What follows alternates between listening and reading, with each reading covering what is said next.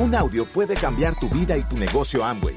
Escucha a los líderes que nos comparten historias de éxito, motivación, enseñanzas y mucho más. Bienvenidos a Audios INA.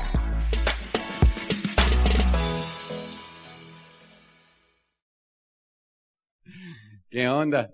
Me acordé, me acordé de ahora en el ah, uno de los eh, en el viaje de liderazgo del año pasado, creo que fue en Cancún. ¿Cuándo fue? ¿En Cancún? En Cancún, creo que fue, ¿no? El liderazgo pasado de Latinoamérica. Y uno de los días, eh, la actividad era ir a bailar a la discoteca Poco Bongo. ¿Así se llama? Entonces era una, era una, era un día la actividad y pues eh, pues ya sabes, todos los chavos se apuntaron de una, ¿verdad? De volada, aquí nos ponemos. Y le dije, Charo, yo, pues vamos, pues vamos a bailar a la discoteca Popogongo, como en nuestros tiempos, como en Tenancingo. Y pues eh, íbamos en el caminito y resultó que nos encontramos con algunos diamantes que íbamos juntos, algunos de Venezuela, algunos de otro lado, así como de nuestra rodada, o sea, generación ya, ¿verdad? no generación Y, generación ya. Y entonces, este, estábamos ahí hablando y decíamos, oye, ¿y tú sabes de la discoteca esa por qué es tan famosa? ¿Quién sabe? Oye, pero pues un bailongo se antoja, ¿no? Pues se antoja. Pues una, ¿qué irán a poner? ¿Qué música ponen ahí? Oye, ¿quién sabe? Pues hace tanto que uno no va. Pues yo creo que unas cumbias, se antojan unas cumbiecitas, se antoja. Se antoja algo así. Pues Charo y yo de chavillos éramos bien bailadores, así que estábamos preparándonos ya de nuestros pasos, ¿verdad? De antier ahí mentalmente. No, hombre, cuando llegamos es otro rollo. O sea, llegamos a la discoteca esa y, y entra uno ahí y en un lugar que caben como dos mil, pero meten cinco mil. Y entonces llega uno y pues estás parado aquí con el otro enfrente y todo el tema y empieza un ruidazo y todo, salen por aquí humo y sale lluvia y una gente en el techo y todo y la música se pone buena y uno quería bailar, pero pues ¿cuál bailar? Porque tienes al de acá y no, no, ya es que todo es nuevo, ¿verdad? O sea, entonces pues muchachos, este, se va uno haciendo ruquín. Esta, esta mañanita queremos eh, abrir nuestro corazón un poquitito y pues tratar de que compartirles un pedacito de nuestra trayectoria, eh, efectivamente, porque pues el tiempo se pasa muy rápido, pero, pero les vamos a contar, van a conocer un poquito más de Sergio y Charo, van a conocer cosas que ya saben, van a conocer otras que no saben, pero con todo el cariño. Y de verdad que sí, porque ojalá y un día nos enriquezcamos todo mundo de historias. Al final de cuentas, todo mundo, es lo que une a los seres humanos son las historias. Leí hace poquito que la historia es el lenguaje universal con los que los seres humanos se comunican. Desde los tiempos de las cavernas, tú dependías de que te contaran la historia para llegar a la cueva, si no, no sobrevivías. Tenía que haber salido el otro peludo por ahí a decir, y cuidado porque te sale un ¿verdad? Por allá y córrele, mi hijo, y dónde, ¿me entiendes? Y tenía que regresar a contar la historia para que todo el mundo se relacionara y al final de cuentas, los seres humanos cuando contamos historias nos conectamos. Antes de comenzar eso, quiero agradecer obviamente la invitación final y decirles que estamos muy contentos viviendo este momento de nuestra vida cuando ya nosotros pues tenemos tanto año en el negocio y hemos creado alianzas maravillosas. Teo y Maribel y nosotros pues trabajamos juntos, como ustedes saben. Así que es lindo tomar el 10 de todos o sea, el 10 de Sergio Charo, el 10 de todo mundo, unir esfuerzos y crear una sinergia gigante. Qué lindo eso, ¿no? Porque si no, imagínate nosotros hablando puro de Tenancingo, pues hello, ¿no? Está como que no va.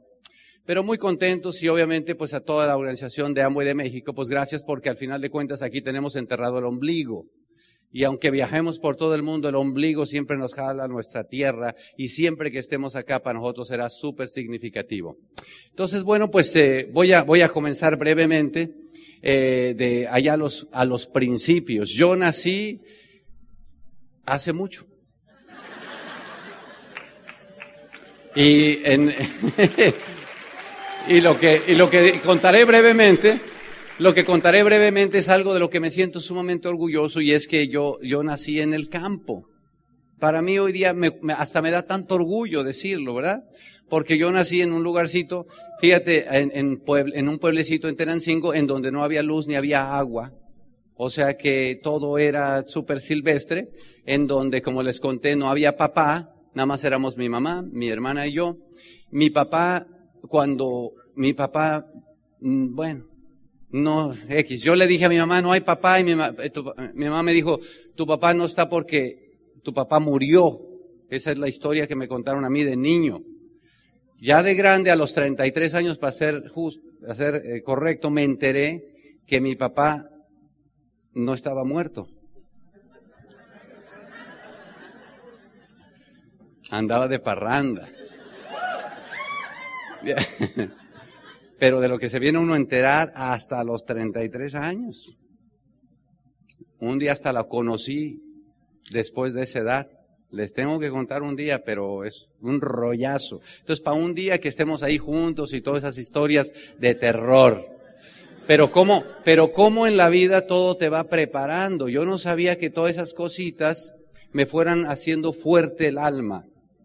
Porque cuando creces así, te dicen, eres el hombre de la casa desde que eres niño, ese es un peso sobre las espaldas, que los niños no lo quieren tener, pero no es si quieres o no quieres, así es.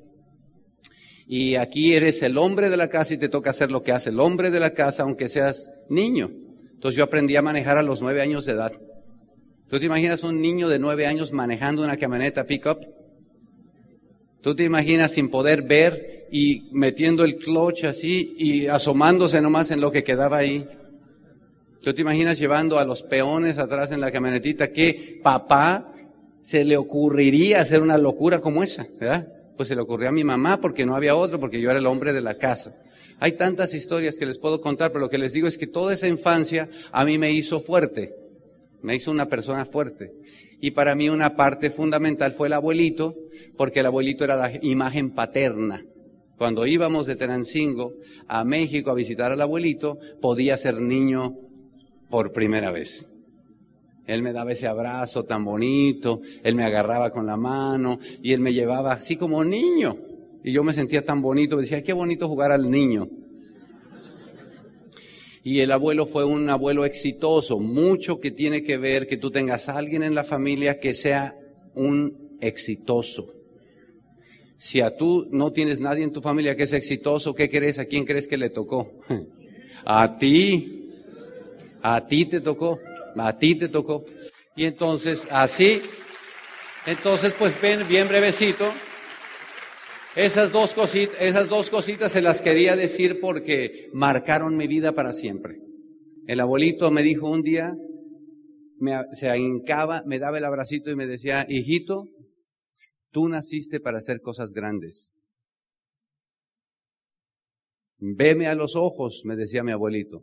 Un día van a decir tu nombre y muchas personas van a aplaudir. ¿Cómo te parece esa? ¡Wow! ¡Qué onda, no! No, yo nomás de acordarme se me encuera el chino. ¿Quién iba? Es que mi abuelito me ve. Pero bueno, eh, o sea que eso fue. Y bueno, pues eh, Charo les va a contar cómo nos conocimos y yo les cuento qué hicimos ya dentro del negocio. ¿Está bien? Aquí con ustedes le dejo a Charito. Y bueno, em, yo vengo de una familia un poquito diferente a la de Sergio. Em, yo igual nacida en Tenancingo, pero no vivida ahí, vivida en la capital.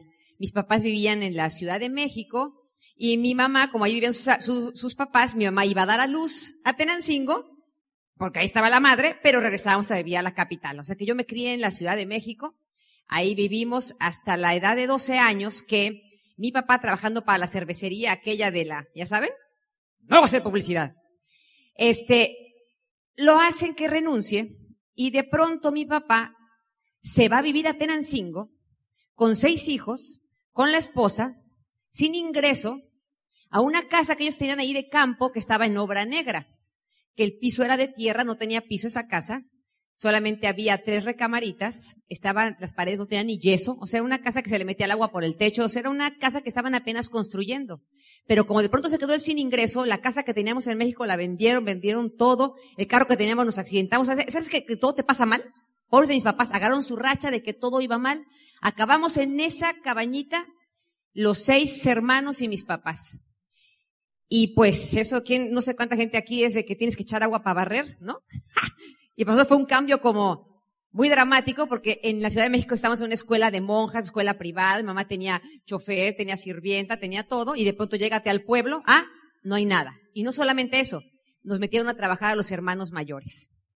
Con los tíos que tenían negocios, pues a remallar suéteres, mi hermano de cantinero eh, en un, eh, con en un bar que tenía, o sea, había que meter dinero para mantener a la familia que de pronto se había quedado sin nada.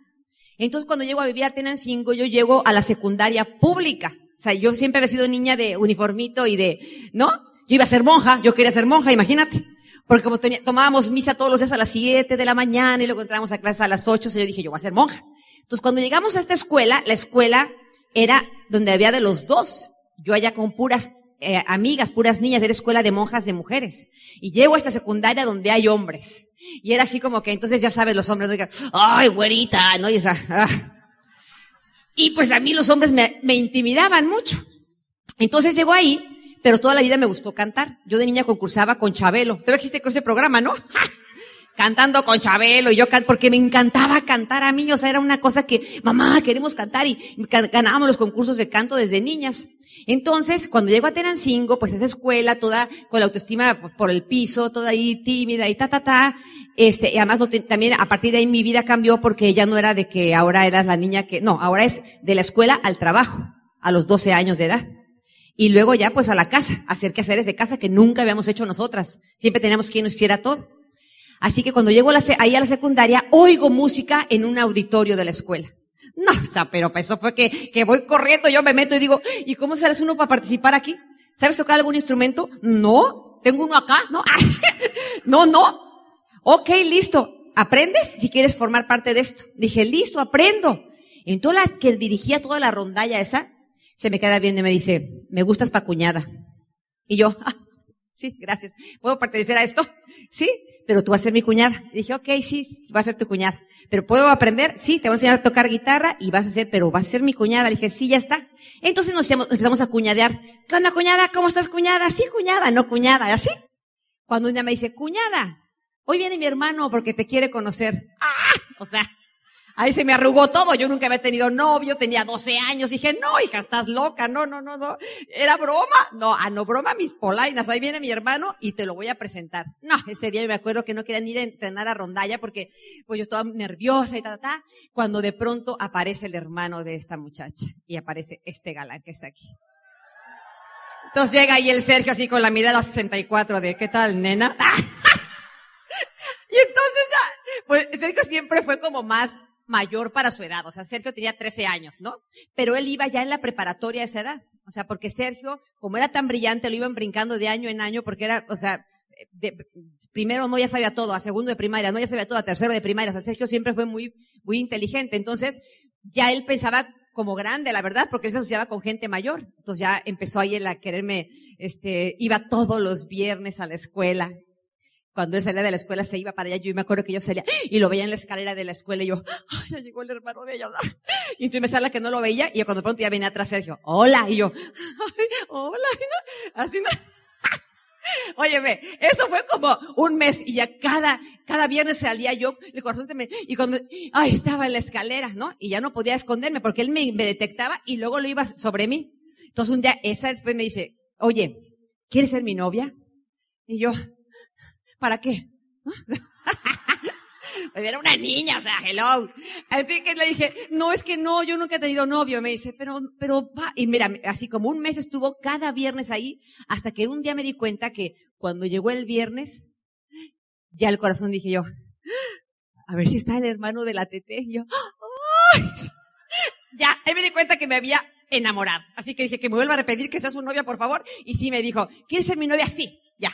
Así que empezamos una relación de noviazgo, como les platicó ayer, de verdad no me podía tocar la mano, digo, no me toques, no, no, nada, o sea, era así todo muy plain.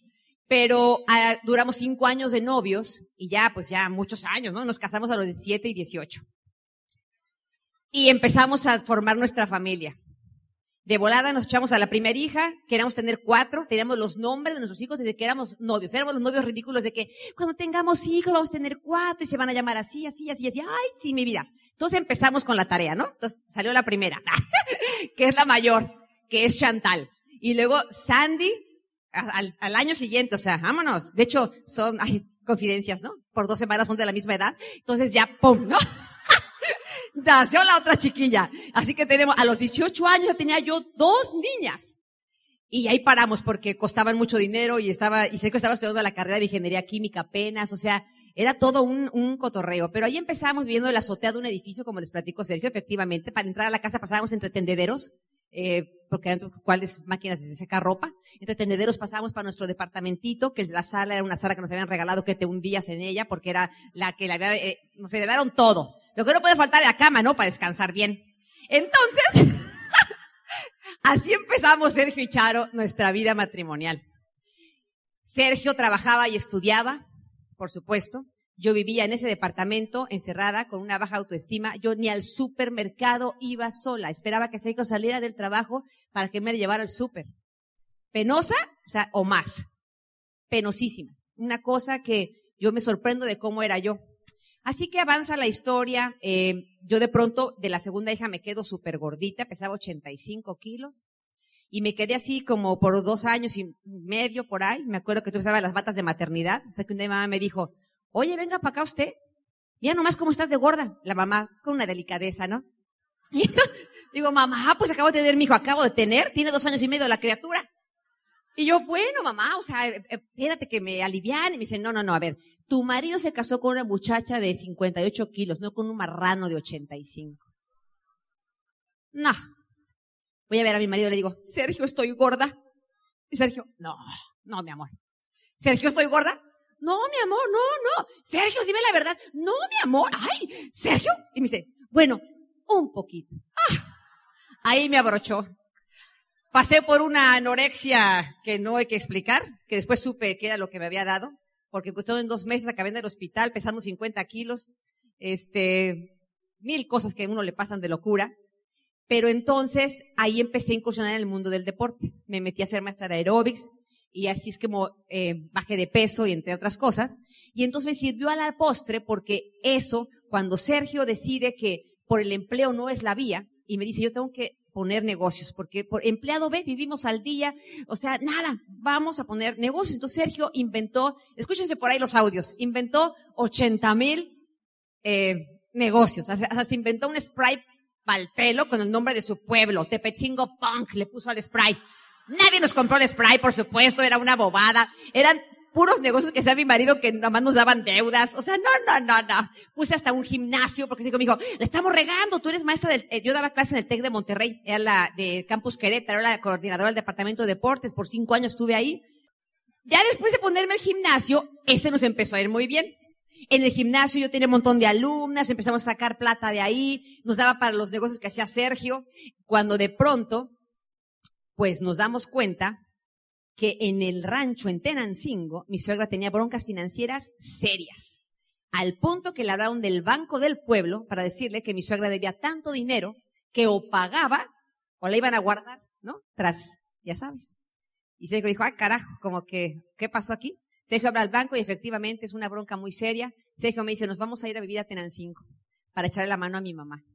Y yo, o sea, ¿cómo? Pero el gimnasio más o menos está jalando. Allá en Tenancingo montamos otro, o sea, yo tengo que ayudar a mi mamá. Así que nos fuimos de Querétaro a vivir a Tenancingo. ¿Y dónde crees que llegamos a vivir? A casa de la suegra. Bueno, Dios la bendiga, ¿verdad?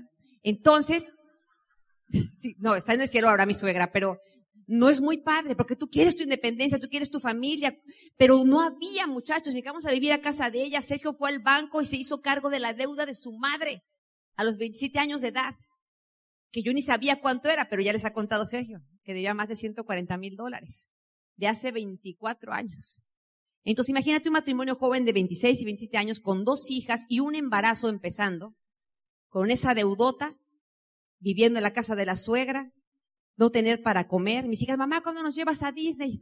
Ay, cuando esté más grandes para que aprovechen bien, ¿no? O sea, ¿Cuál? No había dinero, no había, o sea, una cosa de verdad que te empieza a ahogar. Sergio, les conté, eh, estuvo que hice hasta un estudio porque era el estrés tan grande que, que Sergio estaba enfermo. ¿Por dónde es? O sea, ¿qué más puedo hacer? Monté mi gimnasio en Tenancingo, les conté, vendía suéteres, vendía todo lo que podía. Este, no sabíamos de dónde más salir. Nada más, yo me dormía llorando literalmente la noche diciendo, Dios mío, ¿por dónde es? Ayúdanos. O sea, me dormía de llorar porque no sabía qué hacer, de dónde, mis hijas pidiendo cosas y yo dije, estoy repitiendo el mismo patrón de mis papás, ¿qué es esto? Esta no puede ser y te empieza a dar una impotencia cuando Sergio se avienta el, negocio más cumbre de, su, sus ideas, porque Sergio es bien creativo, siempre ha sido bien soñador, y yo siempre le he querido todas sus cosas, ¿no? Todos sus negocios, yo, sí, mi amor, y fracasaban, y sí, mi amor, pero la Charo siempre apoyándolo. Y se avienta un sembradillo espectacular de una flor que no se da en ningún lado, que la docena valía 100 pesos. Imagínate 10 hectáreas de 100 pesos, ¿cuántas docenas sacaremos de aquí? No, mi amor, te compro casa, viajamos el mundo. Y yo, sí, creyéndole todo, ¿no? Se avienta aquel sembradío, y después nos enteramos por qué la gente no lo sembraba. Porque sale una bolita hasta arriba y cuando tiran las petalitos, eso es lo que se corta y se deshidrata para vender. Pero no sabíamos que era alimento de urracas. Así que cuando aquel sembradío se da y está listo para la corta, llegamos un día y está negro el sembradío de las 10 hectáreas. Porque las urracas estaban devastando el sembradío. No, o sea, ¿qué te puedo yo contar? De ahí sí vamos a ser los ricos se acabó el sembradío en una cosa de esas. Ahí sí, para que veas, llegamos los dos a la casa y empezamos a llorar. Yo nunca he visto llorar al Sergio. El Sergio se cuenta que se quería hacer el fuerte y digo, Sergio, ¿qué vamos a hacer ahora? Y Sergio me dice, tranquila, todo va a estar bien. Dije, ah, bueno, pues todo va a estar bien. El que estaba muriendo era la angustia, ¿verdad? Pero en ese momento de nuestra vida fue que apareció el negocio. Pareciera que todo iba tan mal pero yo creo que la vida nos fue preparando para abrir la mente para este negocio.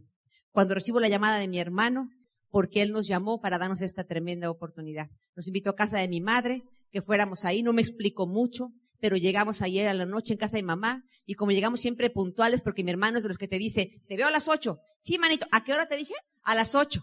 Entonces mi hermano, cuando llegabas un poquito tarde, a ocho y cinco, ¿no? Decía, mi hermano, ¿qué hora es? Ay, ocho y cinco. Mi hermano, ¿qué otra hora se parece a las ocho? Ay, hermano, cinco. No, dijimos, o sea, así, de, así es mi hermano, ¿no? De melancólico y todo. Entonces todo el mundo estábamos ahí a las siete y media, en casa de mamá, ¿no? Para que no nos regañara Juan Esteban. Así que estamos ahí todos los primos, invité a todo mundo, ¿a qué? A nada, que nos íbamos a ser ricos, era todo lo que yo les dije a mis primos y a los vecinos. ¿Ricos de qué? Pues venga, vamos a casa de mamá, pues vamos a ser ricos. Entonces llenamos la casa con esa invitación tan profesional. Llenamos la casa, éramos como treinta y tantos primos, vecinos, amigos, y Juan no nos decía nada, nada. Pero de qué un poquito, un avancito, o sea, como, no, no, tranquilos, ahorita viene el chilango este a platicarnos de la oportunidad, ¿no? Entonces llega aquel chilango, que era modelo, que era estudiante de la Universidad de Admisión de Empresas, que hoy sé que tenía 22 años, y llega este muchachito con jeans así bien atacado, camisa acá con el botón desabrochado, pelo en el pecho, con vaselina en el cabello. Mis primas, entra ese muchacho y mis primas, ¡ah! ¿De dónde sacaron este muñeco? ¿No? O sea, y entonces, y Sergio, ¿qué es esto? Llega el muchacho, se pone a dar el plan, mis primas comiéndoselo, cada vez que él volteaba, mis primas, ¡uh! Ay, se, regresaba el muchacho. No, no. Mi prima es un experimento con el LOC que decía que si quitaba todas las manchas, que se lo tomaba, mataba lombrices. O sea, mi prima, que era la que invitó a mi hermano, ni idea tenía. Pero bendita mi prima, porque entró al negocio porque le gustó el muchacho. Fíjate. ¿Todo? ¿Cómo es? como Toda la vida. Mi hermano entró porque le gustó el rollo. Y a los que acabaron haciendo el negocio fuimos Sergio y Char. Pero entonces ese muchacho se avienta en su plan un rollo que dice, todo aquel que llega a diamante puede pagar sus deudas. Y mi marido, en medio de ese show del producto que no quita las manchas y todo, se levanta y dice, yo quiero entrar. Y digo a Sergio, cálmate hijo, no han dicho ni de qué, o sea, siéntate, o sea, mucho show y todavía tú ahí, ay, yo quiero entrar. Y Sergio, tú no entendiste, espérate, yo quiero entrar, le dice al muchacho. Y aunque yo no vi nada, él sí vio algo que te quiero que te deje que te platique.